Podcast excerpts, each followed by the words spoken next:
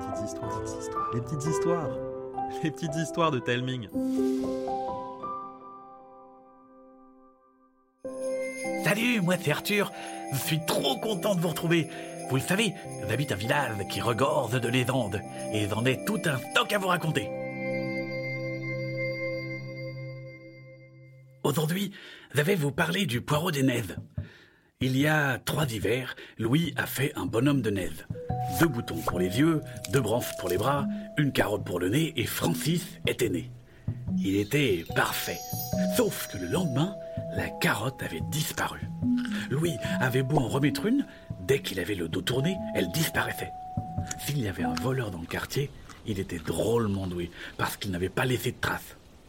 Alors, le soir venu, après avoir replacé une carotte sur Francis, Louis est allé se casser.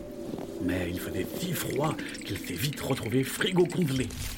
Il a filé chercher des vêtements Maxiso en mode turbo, mais quand il est revenu, le nez de Francis s'était volatilisé.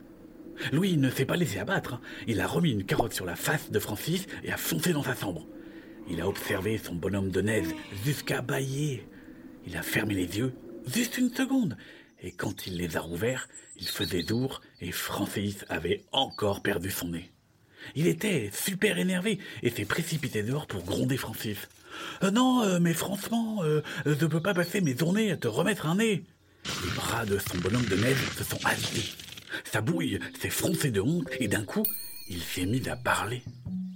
je suis désolé, je ne peux pas m'empêcher de boulotter des carottes. C'est mon péché mignon. Mais un bonhomme de neige sans nez, c'est pas pareil. Ah, je sais. Quels légumes tu détestes Les poireaux. Alors tu auras un nez en poireaux. Mais ne t'inquiète pas, je t'amènerai des carottes tous les soirs. Et c'est pour ça que maintenant tous les bonhommes de neige de Louis ont un poireau à la place du nez.